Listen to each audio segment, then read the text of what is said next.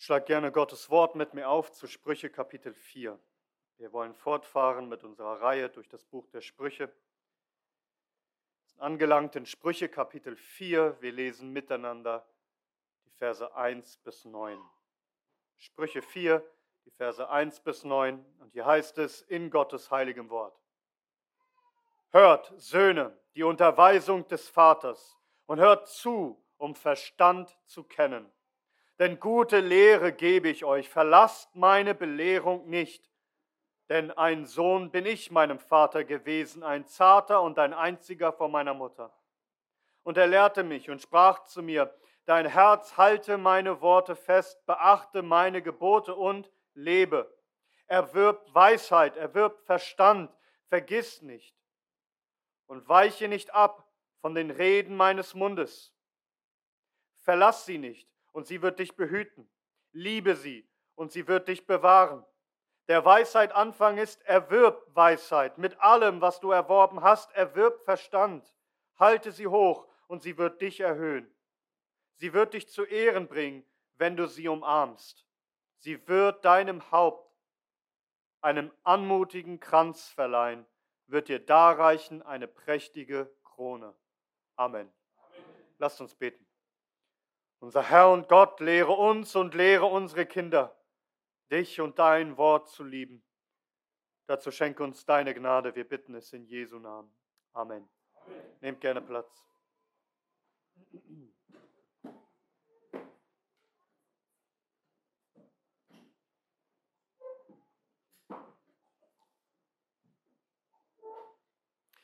Was wir heute aus Gottes Wort lehren, lernen, ist wieder enorm wichtig und es hat mit etwas zu tun, was uns im Grunde ein Stück weit verloren gegangen ist. Und zwar geht es darum, wie wichtig eigentlich Tradition ist. Tradition. Tradition vom lateinischen tradere, also hinübergeben. Es meint etwas von einer Generation in die nächste Generation zu übergeben, weiterzugeben, zu überliefern. Und wenn wir von Tradition reden, dann hat das für uns häufig so einen negativen Klang. Das klingt dann nach toter Religion, nach Formalismus ohne Leben. Und ja, das kann es werden. Das sehen wir ja bei den vielen Namenschristen in unserem Land. Aber hier wurde ja, und das ist ja gerade das Problem, in den meisten Fällen nicht der wahre, biblische, lebendige Glaube weitergegeben. Wir müssen lernen, traditioneller zu werden im biblischen Sinne, indem wir unseren wahren, heiligen, rettenden Glauben rein und lebendig von Generation zu Generation weitergeben. Wir müssen neu lernen, gute Lehre weiterzugeben. Und dazu müssen wir erst einmal lernen, über uns hinaus zu denken. Ja, wir Christen sind dann manchmal geprägt von einer von einem falschen Endzeitdenken, wo wir einfach denken, das Ende steht jetzt bevor und es lohnt sich im Grunde gar nichts mehr in die Zukunft zu investieren. Im Grunde sagt man nach mir die Sinnflut. Ja, und wie viele Christen dachten, sie sind einfach die letzte Generation, so wie die Klimakleber heute die letzte Generation. Biblisch gesehen sollten wir den Herrn Jesus Christus erwarten. Aber die Schrift lehrt uns auch, dass wir uns darauf einstellen müssen, dass wir lange zu warten haben. Stell dir mal vor, wir könnten zurückreisen zu den ersten Christen und ihnen sagen, also 2000 Jahre dauert es auf jeden Fall noch. Was ist, wenn es bei uns auch so ist? Was ist, wenn wir noch 1000 Jahre haben oder mehr? Was würde das bedeuten, wenn wir noch so lange warten müssen? Denn wir wissen nicht, wann der Herr Jesus kommt. Dann hieße es, dass du vielleicht anfangen musst, über die kommenden Generationen nachzudenken. Deine Eltern waren vielleicht noch nicht so wahre Christen, die dir gute Lehre beigebracht haben, aber vielleicht bist du der Anfang von einem neuen Stammbaum, von einer christlichen Familientradition. Vielleicht bist du irgendwann Ur, Ur, Urgroßvater oder Großmutter, wo deine Nachfahren sagen können, hier hat es angefangen, hier wurden wir Christen, hier fing es an, dass dieser Glaube weitergereicht wurde von Generation zu Generation. Und das ist im Grunde das heutige Thema, dass du einen heiligen Stammbaum entwickelst, eine gottesfürchtige Linie, ein, ein heiliges Familienerbe gründest, ein gesegnetes Familienvermächtnis aufrichtest. Eine Familientradition, die von Generation zu Generation bestehen soll. Denken wir überhaupt in Generationen? Gottes Wort lehrt uns dies zu tun und ich will euch nur zwei Beispiele geben, bevor wir zu unserem Predigtext kommen. Wir lesen in den zehn Geboten 2. Mose Kapitel 20 ab Vers 2. Du sollst dich nicht vor den Götzenbildern niederbeugen und ihnen nicht dienen, denn ich, der Herr, dein Gott, bin ein eifernder Gott, der die Ungerechtigkeit der Väter heimsucht an den Kindern, an der dritten und an der vierten Generation derer, die mich hassen, und der Güte erweist auf Tausende hin an denen, die mich lieben und meine Gebote halten. Hörst du das? Also als Vater lebst du nicht für dich selbst, sondern auch für die kommenden Generationen, entweder zum Segen oder zum Fluch. Welchen Einfluss wirst du auf deine Nachkommen haben? Oder Psalm 103, Verse 17 und 18. Die Güte des Herrn aber ist von Ewigkeit zu Ewigkeit über denen, die ihn fürchten, und seine Gerechtigkeit auf Kindeskinder hin, für die, die seinen Bund halten und sich an seine Vorschriften erinnern, um sie zu tun. Die kommenden Generationen sollen sich erinnern, Gottes Gebote, sie zu tun, und Gott wird ganze Generationen segnen. Es ist also extrem wichtig, dass wir verstehen, dass das, was wir lehren und das, was wir leben, Auswirkungen hat auf Kinder und Kindeskinder. Also denke über dich hinaus gründe und festige ein heiliges Vermächtnis, eine heilige Tradition, die weitergereicht wird von Generation zu Generation. Und lass mich dir noch sagen, denke nicht bloß leiblich. Das Buch der Sprüche redet ja zu Kindern Gottes und damit auch zu denen, die geistlich gezeugt sind. Du bist vielleicht nicht verheiratet, du hast vielleicht keine Kinder, aber du kannst dennoch Vater und Mutter sein. So wie Paulus, soweit wir wissen, keine leiblichen Kinder hatte, und dennoch war er ein Vater, ein Vater von vielen. Wir lesen in 1. Korinther 4, denn wenn ihr auch 10.000 Erzieher in Christus hättet, so doch nicht viele Väter, denn in Christus Jesus habe ich euch gezeugt durch das Evangelium. Denke einmal, wie ein Vater war für Timotheus und wie, ein, wie, wie, wie Timotheus ein Sohn für ihn war. Du hast vielleicht keine leiblichen Kinder, aber vermag der Herr dir Geistliche zu schenken? Menschen, die du zu Christus führst, die du sozusagen zeugst durch das Evangelium, ihnen Vater und Mutter zu sein. Und noch viele von euch sind, sind sehr jung. Ihr werdet älter und irgendwann, so Gott will, werdet ihr hier sitzen mit grauem Haupt. Und werdet ihr Väter Mütter sein? Nicht nur leiblich, sondern auch geistlich? Und wirklich ein, ein, ein geistliches, heiliges Vermächtnis weitergegeben haben? Wir betrachten nun unserem Predigtext einen längeren Abschnitt und ich werde nicht auf alles in, in Tiefe eingehen, aber ich möchte, dass wir den Grundgedanken heute Morgen verstehen. Lerne, ein heiliges Vermächtnis aufzurichten, eine Gott wohlgefällige Tradition für die nächste Generation. Und tatsächlich sehen wir in unserem Predigtext drei Generationen. Den Großvater, den Vater und die Söhne, also die Enkelkinder. Steigen wir ein in den Predigtext, Vers 1. Hört, Söhne, die Unterweisung des Vaters und hört zu, um Verstand zu kennen. Hier spricht der König Salomo als Vater seine Söhne an, nicht nur einen, sondern mehrere. Hört Söhne die Unterweisung des Vaters, hört zu. Und hier haben wir schon, worauf es ankommt. Darin besteht das heilige Familienvermächtnis. Der Familienschatz ist kein irdischer Reichtum, kein Relikt, kein Vermögen, kein Haus, kein materieller Besitz, auch wenn man solches durchaus vererben mag. Hier geht es um etwas Gesprochenes, etwas, was wir weitertragen durchs Weitersagen. Worte mit heiligem, überaus kostbaren Inhalt. Das ist, was wir vermachen. Das ist das Vermächtnis, heilige Unterweisung. Etwas, wo du mit deinem Verstand begreifen sollst. Es geht um dein Denken. Vers 2. Denn gute Lehre gebe ich euch. Verlasst meine Belehrung nicht. Das ist das heilige Familienvermächtnis, das von Generation zu Generation weitergereicht werden muss. Gute Lehre, Weisheit von oben, von Gott. Eine Lehre, die wahrhaftig gut ist, weil sie heilsam ist für die Seele. Sie bringt dir all das Gute, das Heil Gottes. Das ist die heilige biblische Tradition, die Weitergabe guter heiliger Lehre. Also wenn du Vater bist, hast du das begriffen?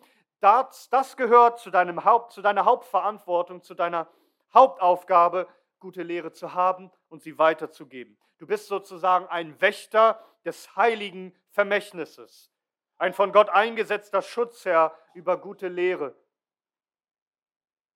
Was ist das Wichtigste, das du deinen Kindern weitergeben kannst?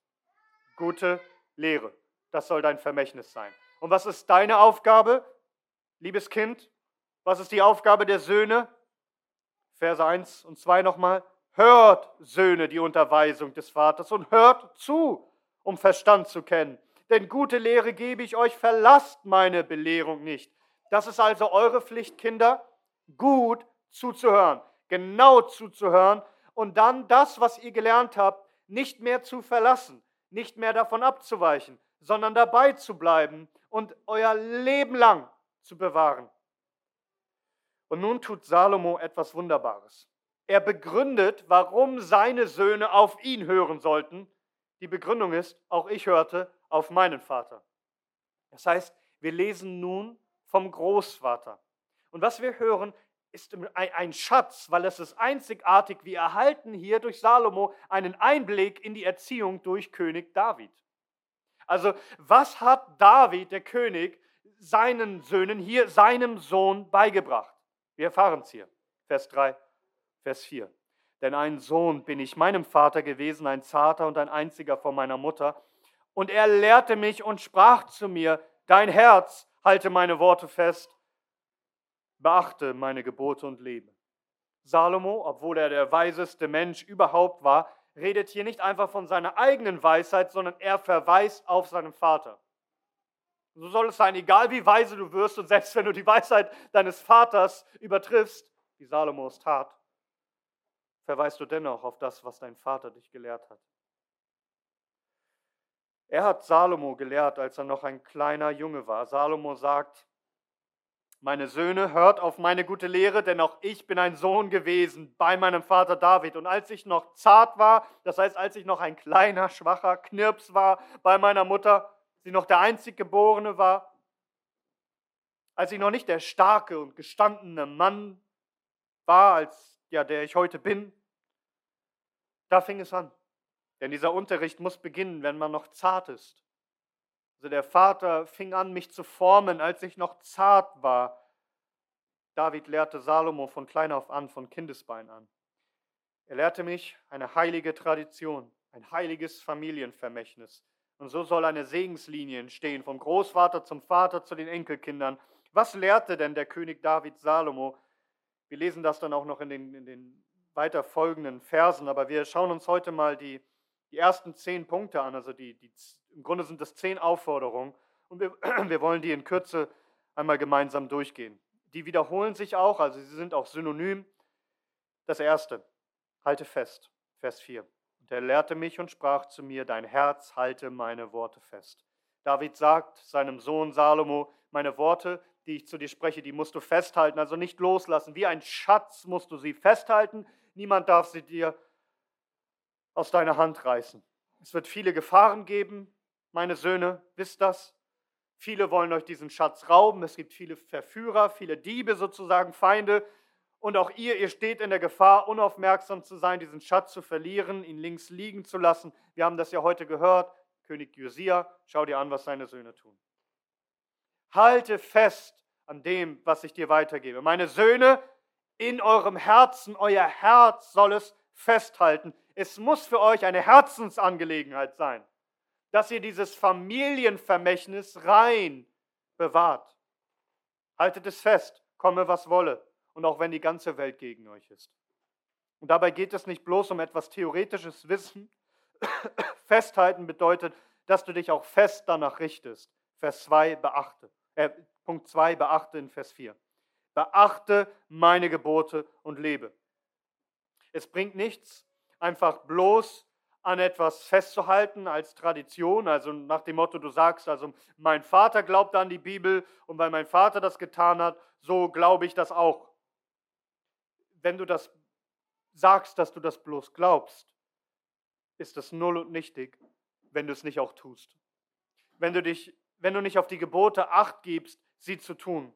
Das heißt, du musst die heiligen Gebote Gottes beherzigen. Das darf nicht bloß eine tote Tradition bei dir sein, sondern ein lebendiger Glaube, der sich jeden Tag darin zeigt, dass du danach lebst. Beachte meine Gebote und lebe. Beherzige es, es in der Praxis, in deinem alltäglichen Lebenswandel auch umzusetzen. Und dazu brauchst du Weisheit. Darum drittens, erwirb. In Vers 5. Erwirb Weisheit, erwirb Verstand. Wonach hältst du Ausschau? Denk nicht als erstes an Haus und Hof und eine tolle Kutsche, die du fährst. Das Erste, was du kaufen, was du erwerben musst, ist Weisheit. Erwirb Verstand. Mit anderen Worten, gib alles dafür. Biblisch zu denken, alles aus Gottesfurcht zu beurteilen, mit klarem Verstand Entscheidungen zu treffen und ein Leben zu führen, das Gott ehrt. Das ist dein wichtigster Besitz, das, was höchsten Wert hat und bezahle alles dafür. Das heißt, gib dich ganz hin. Ein Preis, den du bezahlen musst, ist deine Torheit aufzugeben, deinen Stolz und deinen Eigenwillen. Du musst ein demütiger Schüler vor dem Herrn werden, der nicht ein Besserwisser ist, der sich nicht verlässt auf seinen eigenen Verstand, der sich nicht klug selbst für klug hält, sondern erkennt, dass der Herr Gott ist und dass seine Gebote zu halten sind. Darum tue Buße, gib alles auf, was Gott missfällt, und so kaufst du Weisheit und Verstand. Studiere fleißig, erwirb alles von dieser Weisheit, was du nur kannst. Und wenn der Preis, den du bezahlen musst dafür ist, dass du Tadel und Zurechtweisung und Demütigung in Kauf nehmen musst, so sei es. Ist es es wert. Erwirb dir Weisheit und gib alles. Und viertens, vergiss nicht. Vers 5. Vergiss nicht. Also präge es dir in deinem Gedächtnis ein, was ich dir sage. Du wirst viele Kindheitserinnerungen haben, die nur noch sehr schwach vorhanden sind. Das soll klar und deutlich vor deinen Augen sein, was ich dich gelehrt habe. Du sollst meine Rede nicht vergessen. Du sollst sie bewahren in deinem Herzen und einprägen. Und wiederum, es geht nicht einfach darum, etwas auswendig rezitieren zu können. Schön und gut, du sollst danach leben. Fünftens, weiche nicht ab und weiche nicht ab von den Reden meines Mundes. Du sollst nicht vergessen, was ich dir sage, nämlich in der Hinsicht, dass du davon nicht abweist. Die Versuchung wird groß sein, dass du abweist. Es wird, es wird viele Menschen geben, die ihre Münde öffnen und dir was ganz anderes sagen als ich, die dir raten, dieses heilige Familienvermächtnis fahren zu lassen. Nein, vergiss niemals mein Reden, indem du niemals davon abweist. Bleibe dabei, komme was wolle. Paulus schreibt an Timotheus in 2. Timotheus 3, du aber bleibe in dem, was du gelernt hast und wovon du völlig überzeugt bist, da du weißt, von wem du gelernt hast und weil du von Kind auf die heiligen Schriften kennst, die imstande sind, dich weise zu machen zur Errettung durch den Glauben, der in Christus Jesus ist. Bleibe in dieser guten Lehre, sei völlig überzeugt davon. Darum noch einmal, sechstens, verlass nicht. Verlass nicht, verlass sie nicht und sie wird dich behüten. Verlass die Lehre deines Vaters nicht. Lass sie nicht links liegen. Bleibe bei ihr, wie ein Mann bei seiner Frau und bei seinen Kindern bleiben sollte. Sie niemals zu verlassen. So verlass die gute Lehre nicht. Und nicht einfach bloß aus, aus einem Pflichtbewusstsein heraus, weil du sagst, das ist nun mal die Tradition meines Vaters und ich will ihn nicht enttäuschen. Nein, es muss viel mehr sein, du sollst diese gute Lehre nicht verlassen, weil du sie liebst. Siebtens, Vers 6, liebe sie und sie wird dich bewahren. Du sollst sie wirklich lieb haben. Und das ist das Gegenmittel gegen alle, diese Gefahr dieser Totentradition, dass deine Kinder diese Dinge nicht bloß tun, weil man sie tun sollte, um den Eltern zu gefallen, sondern weil man sie liebt. Liebe die gute Lehre. Liebe deinen Gott, liebe sein Wort, liebe seine Gemeinde, liebe den Gottesdienst, liebe alles, was mit dem Herrn zu tun hat. Dass du sagst, ich kann und will nicht ohne ihn. Du willst es nicht aufgeben, weil du es liebst. Bringt euren Kindern bei, die Gebote Gottes zu lieben. Das ist etwas Wertvolles und Kostbares. Es ist eine Herzensangelegenheit. Gib alles dafür, weil du es so sehr liebst. Und darum noch einmal diese Aufforderung. 8, Vers 7. Erwirb. Der Weisheit Anfang ist, erwirb Weisheit. Und mit allem, was du erworben hast, erwirb Verstand. Noch einmal, damit fängt es an, weise zu werden, dass du Weisheit erwirbst. Das heißt, mit allem, was du erworben hast, mit allem, was du hast, erwirb Weisheit und Verstand. Voller Einsatz, alles dafür zu geben. Dafür setz alles ein. Darin investiere alles. Zeige größten Einsatz, um Weisheit zu erlangen. Und wenn wir das hier lesen, was David dem Salomo beibrachte, dann wundert es uns auch nicht mehr, warum Salomo um Weisheit bat, als der Herr ihm erschien, in 2. Chronik Kapitel 1, und ihm sagt, bitte, was ich dir geben soll. Und von all dem, was Salomo hätte erbitten können, bat er um Weisheit. Woher kommt das? Es kommt durch das, was David ihm beigebracht hat. Vor allen Dingen erwirbt das. Erste Priorität. Bitte um Weisheit. So bat er um Weisheit und erhielt auch Reichtum und Ehre und all die Segnungen, die mit Weisheit kommen. Mit Weisheit hat er alles, was er nur benötigt. Und nun neuntens, halte hoch in Vers 8. Halte sie hoch und sie wird dich erhöhen. Also halte die gute Lehre hoch, die Reden meines Mundes, schäme dich nicht dafür, was ich dir beigebracht habe. Halte es nicht verborgen, nicht versteckt, sondern halte die Weisheit hoch wie einen Banner. Schäme dich nicht, für das heilige Familienvermächtnis, die gute Lehre, das Wort Gottes. Schäme dich niemals für Christus und sein Wort vor diesem ehebrecherischen, verkehrten Geschlecht. Jede, jeder soll es sehen, dass du diese Weisheit erst und hochhältst in deinem Leben. Jeder soll sehen, dass das Wort Gottes, der Herr, den höchsten Platz hat in deinem Leben. Halte es hoch. Und zehntens und letztens, umarme. Vers 8. Sie wird dich zu Ehren bringen, wenn du sie umarmst. Umarme sie. Man könnte auch übersetzen, liebkose sie. Also wie einen geliebten Menschen. Diese Weisheit muss dir kostbar und wertvoll und teuer sein. Geliebt, umarme sie. Matthew Henry kommentiert dazu, er sagt, wenn wir es auch nicht erreichen können, große Meister der Weisheit zu werden, so lasst uns doch wahre Liebhaber der Weisheit sein. Also mit anderen Worten, wenn du es vielleicht nicht schaffst, ein großer, weiser Mensch zu sein, ein Lehrer vieler, ja, aber schaffst du es, die Weisheit zu lieben und sie zu umarmen? Dass sie dir wirklich kostbar ist, dass du sie wirklich bewunderst? Das ist, worauf es ankommt. Manche Ausleger vermuten, dass David hier generell, wenn er über die Weisheit spricht, von ihr spricht wie so eine kostbare Braut, die man erwirbt, also den Brautpreis bezahlt und dann nicht mehr verlässt, sondern liebt und ehrt, hochhält und umarmt. So soll die, die Weisheit Gottes, die gute Lehre, die wie die geliebte Braut sein.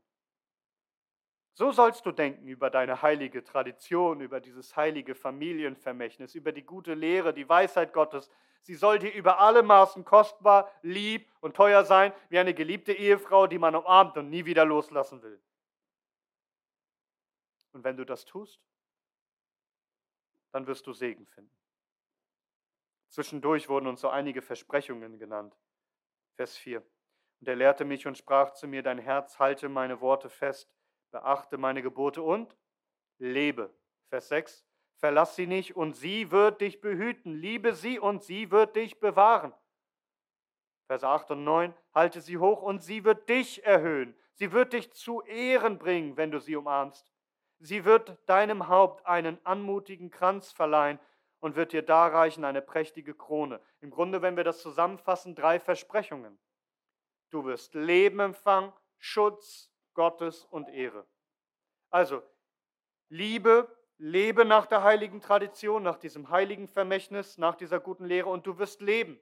Du wirst Leben in Fülle haben, weil du den lebendigen Gott dienst. Ein erfülltes, sinnvolles, glückliches Leben, ja ein ewiges Leben findest du. Und die Weisheit wird dich behüten, das heißt, sie wird dich bewahren vor mancherlei Gefahren und Schaden jetzt schon in diesem Leben, aber auch vor dem ewigen Untergang, vor dem ewigen Verderben. Sie wird dich davor bewahren, abzufallen vom lebendigen Gott dass du nicht stürzt und ewig äh, umkommst, sondern unter Gottes Schutz stehst, den geraden Weg zu gehen bis ans Ende in die Herrlichkeit.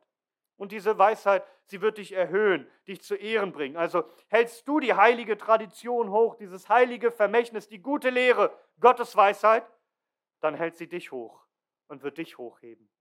Also der Mensch, der sich kümmert um die eigene Ehre, der, der sich selbst erhöhen will, der wird erniedrigt werden. Aber wer die gute Lehre erhöht, wer, wer Gottes Wort hochhält, der wird erhöht werden. Diese Weisheit, sie wird dich krönen. Sie wird dir einen anmutigen Kranz verleihen, eine prächtige Krone. Was bringt einem Herrscher eine prächtige goldene Krone, wenn er keine Weisheit hat?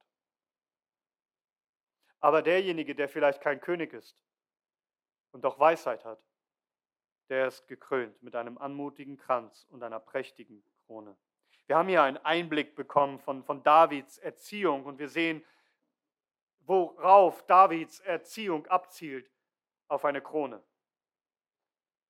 Das erhält Salomo nicht einfach, weil er wirklich König wurde, sondern jeder, der diese heilige Tradition des Herrn bewahrt bis ans Ende, wird diese Krone erhalten.